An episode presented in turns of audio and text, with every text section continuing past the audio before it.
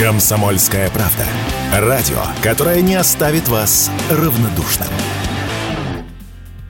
Через 10 лет в мире может появиться первый триллионер – Таковы результаты исследования объединения международных благотворительных и гуманитарных организаций Oxfam. Согласно их отчету о неравенстве и глобальной корпоративной мощи, с 2020 года пять самых богатых людей в мире более чем удвоили свое состояние. Семь из десяти крупнейших корпораций мира возглавляют миллиардеры, а общая стоимость активов этих компаний составляет более 10 триллионов долларов, что находится на уровне ВВП стран Африки и Латинской Америки вместе взятых. Первым миллиардером в истории стал предприниматель Джон Рокфеллер, это произошло в 1916 году.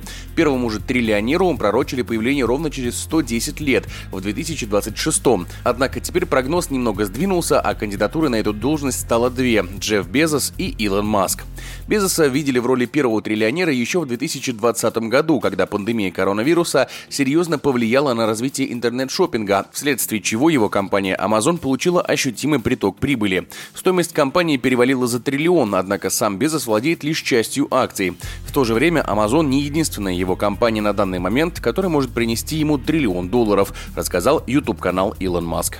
Для этого стоимость Amazon должна вырасти до 9,1 триллиона долларов. Честно говоря, это маловероятно, особенно учитывая, что времена экспоненциального роста для компании позади. Но не стоит забывать о другой важной для него компании Blue Origin. В следующем десятилетии интерес к космическим путешествиям должен вырасти. С ним ожидается и значительный рост стоимости компании и, как следствие, личного состояния Безоса.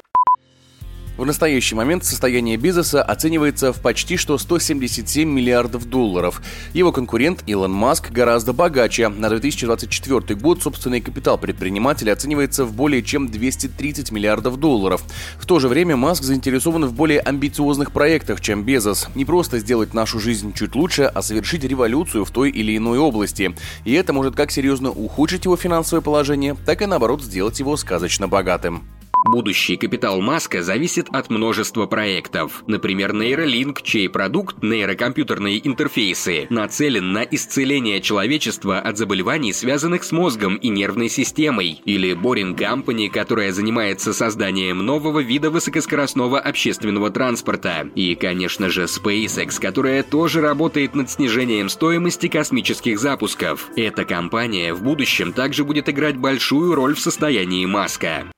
Поклонники Маска уверены, что именно он может стать первым триллионером, так как сосредоточен не на удобных бизнес-моделях, как Безос, а берет на себя ответственность по решению самых серьезных мировых проблем – борьба с глобальным потеплением, неизлечимыми заболеваниями мозга и попытка сохранить человечество как вид в целом за счет путешествий к звездам. Однако, согласно так называемому эффекту Матфея, когда богатые продолжают богатеть, бедные продолжают беднеть. Согласно отчету Oxfam, в ближайшее время мир ждет десятилетие разделения. После пандемии пандемии многие развивающиеся страны не смогли оказать финансовую поддержку обедневшему населению, а российско-украинский конфликт привел к резкому росту цен на энергоносители и продовольствие. Это сильно ударило по беднейшим странам, поэтому, согласно прогнозам, на искоренение бедности в мире уйдет еще около 230 лет.